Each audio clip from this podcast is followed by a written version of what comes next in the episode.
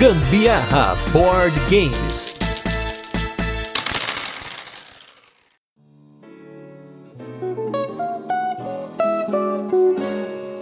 Galera, beleza? Aqui é a Carol Guzmão E aqui é o Gustavo Lopes. e esse é mais um episódio do Gambiarra Board Games, um podcast sobre jogos de tabuleiro que faz parte do portal Papo de Louco. E nesse nosso 15º episódio, Quem Vai Ver Mesa é um dos jogos que mais viu mesa aqui, que sempre rende muitas risadas com as lógicas muito lúdicas da galera, e esse é o Mysterium. De novo, só pra relembrar, até o dia 21 nós estamos sorteando um kit de portas 3D do jogo Zombicide, cortesia dos nossos parceiros da Acessório BG. Se você não tá participando ainda, corre lá no nosso Instagram, Gambiarra Board Games, tudo junto, e ouve nosso cast anterior pra saber como ter mais chance de ganhar. Isso aí, minha gente, participem!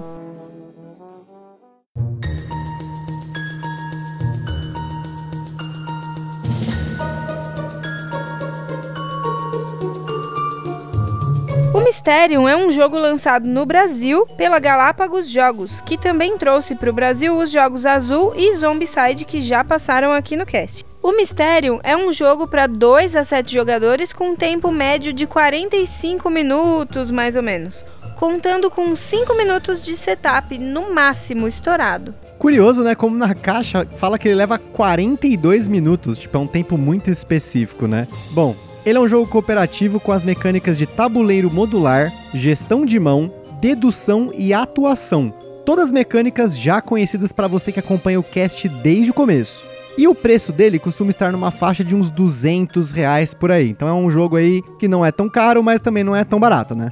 No Mysterium, um jogador vai assumir o papel de um fantasma que vive em uma mansão antiga e misteriosa lá no século XX, enquanto os demais farão o papel de médiums convidados pelo proprietário da mansão na noite de Solheim, que é no mesmo dia do Halloween, só aí para considerações, né, curiosidades e tal. E aí então, esses médiums eles têm que resolver um mistério que cerca esse lugar e tentar trazer paz para os seus moradores.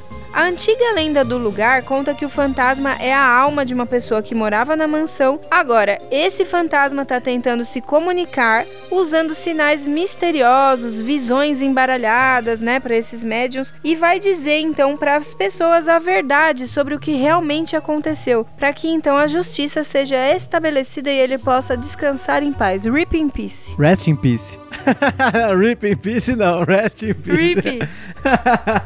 Confundi. Vamos lá. O objetivo do jogo é que o fantasma oriente os médiums para que eles consigam adivinhar o que ele está dizendo em até 7 horas, que no caso, no jogo, são rodadas contadas por um relógio. Então não são 7 horas, tá? O jogo tem 40 e poucos minutos Por só. hein? favor, né? Eu que Sete sou eu, vocês sabem, eu sou preguiça, eu não ia conseguir jogar isso. Não, 7 horas acho que é só Twilight Imperium, esses jogos muito louco aí, né? No setup do jogo, são colocadas cartas de suspeitos, lugares e objetos. Nessa sequência, montando o tabuleiro do jogo de acordo com a quantidade de jogadores, que vai ser então executada em quatro etapas, sendo que as três primeiras são a reconstrução de um crime e na última o epílogo, que seria a revelação do mistério. Em cada rodada, os médios vão receber do fantasma cartas com essas visões, que são umas ilustrações assim muito loucas, muito bizarras, que, sei lá, é bem aleatório, né? E nem mais uma palavra, você só vai receber a carta, ponto, acabou. Eles vão ter que então interpretar a carta entre si, cada médio tem que colocar uma bola de cristal em cima do suspeito, do local ou dos objetos, enfim, dependendo em qual parte da, da adivinhação que você tá, né? De, de acordo com as etapas, as horas do jogo, enfim, aquelas coisas lá. E aí, se esse médium acertar, ele passa para a próxima fase.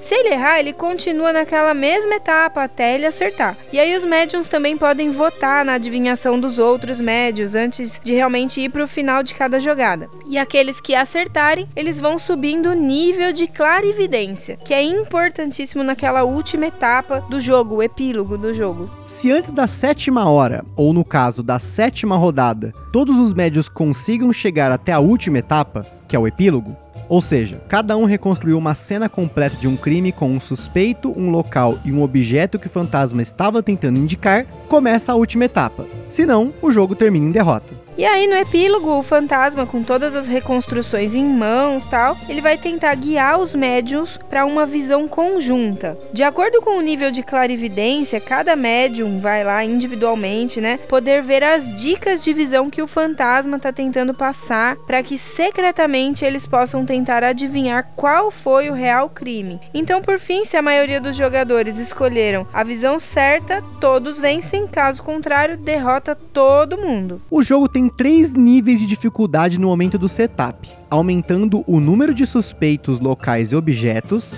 e diminuindo a quantidade de vezes que o fantasma pode reembaralhar as cartas de visão e comprar outras cartas para entregar para os médiums. Isso porque ele tem uns corvos, são os marcadores de corvos que ficam em cima do escudo do fantasma, que são marcadores que ele usa para tentar reembaralhar as dicas. Isso porque é muito comum o fantasma sacar uma mão de visões e não conseguir estabelecer uma relação entre a visão e o que ele quer falar para um determinado médium. É, no Mistério, ele é um jogo assim muito imersivo, né? Mas também com bastante farra, muita bagunça. Vale bastante a pena um dos jogadores dar uma lida no manual, contar a parte da história do jogo antes da sessão, para dar realmente uma imersão ainda maior. Os textos ali no manual, gente, contando a história do, de realmente o que, que aconteceu e tal, é muito legal, faz muito sentido. O mistério é tão imersivo que a editora original dele, a Libelude, disponibiliza uma trilha sonora no site deles, o site oficial do Mysterium, mas a gente costuma usar umas músicas que a gente pega no YouTube, tipo umas horror music for RPG, for RPG, enfim. É, a gente coloca umas trilhas legais. Assim, não que as trilhas que estão no site não sejam legais, mas eu confesso que eu tive um pouco de dificuldade de achar alguns arquivos lá e depois pôr no celular. Como não tem no YouTube, a gente só liga aqui a TV no YouTube e põe as trilhas, né? Acho que é mais fácil. É, é legal que em cada partida, cada um seja o fantasma uma vez, assim, sabe? Para você você sentir a dificuldade que é você tentar se expressar com as cartas de visão. São cartas assim, tipo, não tem nada a ver uma coisa com a outra. Numa carta tem o rato, tem a, uma vassoura, tem um rio no fundo passando, um jardim, um vestido de noiva pendurado no varal. Sabe? Tipo, uns negócios muito aleatório. E aí você tem que, de acordo com aquele personagem que determinada pessoa tá, né? É, que você selecionou lá no início, que vai ser o assassino daquele. que aquele aquele médium vai identificar, você tem que tentar dar uma dica para que ele acerte quem é o, o, fulano que assassinou. Nossa, muito difícil. De acordo com aquela carta que já é pré-estabelecida. É muito louco o negócio. E aí que mora um problema que eu vejo no Mysterium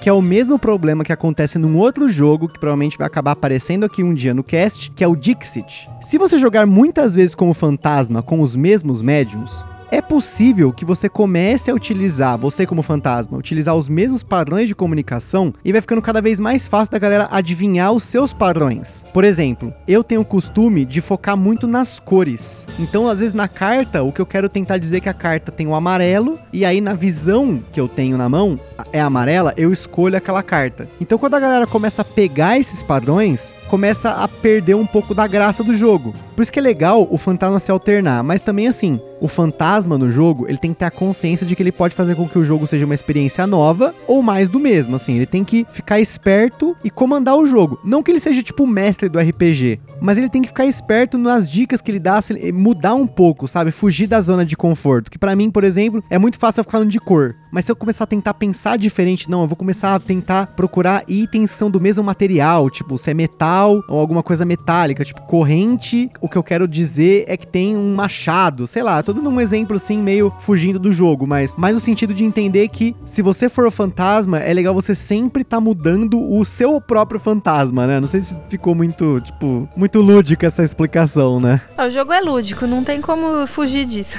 mas enfim, né? Dizem que, sei lá, esse problema, entre aspas, realmente, né, foi resolvido no sucessor do Mysterium, que é o Obscuro. Ele saiu agora em outubro pela Galápagos, outubro de 2019, para quem tá ouvindo agora, e em breve ele também vai aparecer aqui no cast. Isso porque dizem que o Obscuro evoluiu bastante algumas mecânicas do mistério. Porém, a gente não pode dar a nossa opinião porque a gente tem que jogar primeiro, né? Ainda não, não rolou a experiência. Ah, ainda não rolou, né? Porque acabou de sair, tem que esperar cair o salário para gastar é, em board game. Recente. Né? Estamos em novembro de 2019 nesta gravação. O mistério originalmente se chamava, vou tentar pronunciar aqui porque é uma, é uma palavra em polonês, hein? Taemichi Domostivo. Acho que é assim que se fala. E ele foi lançado apenas na Polônia em 2013. dois anos depois, ele foi reimplementado mundialmente pela Libelud com o nome Mysterium. E aí ele teve uma repaginação nas artes e alguns pequenos ajustes do jogo.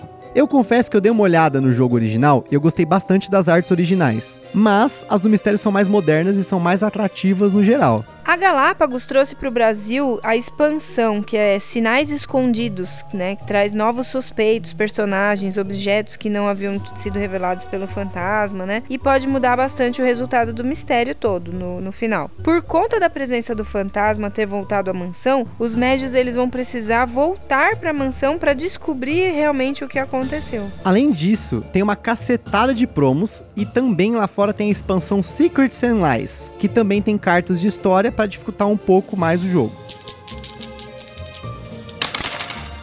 Bom, como a gente falou, o Mistério é um jogo que a gente jogou bastante. Assim, antes da gente jogar a primeira vez, a gente jogou ele numa loderia e nós jogamos com o mesmo grupo muitas partidas dele, vai. Mais de, acho que mais de uma dezena de partidas, né, foi, pelo menos. Foi muitas vezes mesmo. Teve mesmo com o nosso mesmo grupo, a gente já chamou outras pessoas que jogaram junto, teve uma mesa com sete pessoas, que é o máximo que o jogo dá, né? E ele é um jogo muito fácil de explicar, apesar de que até a galera pegar o esquema de para quem é fantasma, né? Ou mesmo para quem quer adivinhar, né? Porque o grande questão desse jogo é você tentar ler o fantasma, né? E assim, eu até comento que é, eu não sou um cara muito lúdico. Eu prefiro jogos matemáticos, porque jo a matemática, ela é pra mim uma zona de conforto. Então, quando eu vou pra um jogo tipo esse, ou tipo Dixit também, que eu comentei mais cedo, eu tenho um pouco de dificuldade de, primeiro, de ser o fantasma, apesar que eu acho que eu fui um bom fantasma nas foi, vezes que eu fui. Até né? que sim, deu. A gente ganhou na sua partida. É, né? a gente ganhou, né? Acho que a gente nunca perdeu no mistério até hoje, né? Perdemos uma vez. Perdemos? Perdemos.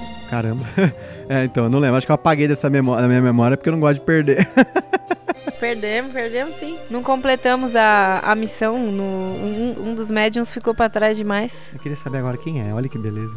Não, Quem não, que é o não culpado? entra, não entra, não entra agora. Foi Enfim. você o culpado? É, não, não fui eu. Não foi, não foi. Enfim. E assim, como eu falei, como fantasma, eu tive um pouquinho de dificuldade no começo para que as pessoas tentassem estabelecer a lógica. Mas isso que é o legal. No final da partida, é muito louco você comentar, depois que agora você pode falar, né? Porque o fantasma pode falar, tem que ficar em silêncio. Ele fica naquela agonia, meu Deus do céu, eles estão indo pro lugar errado, mas você não pode falar que a pessoa tá ali. Às vezes a pessoa, tipo, pô, deve ser esse cara aqui, deve ser o barbeiro. E na verdade é o barbeiro e não, não.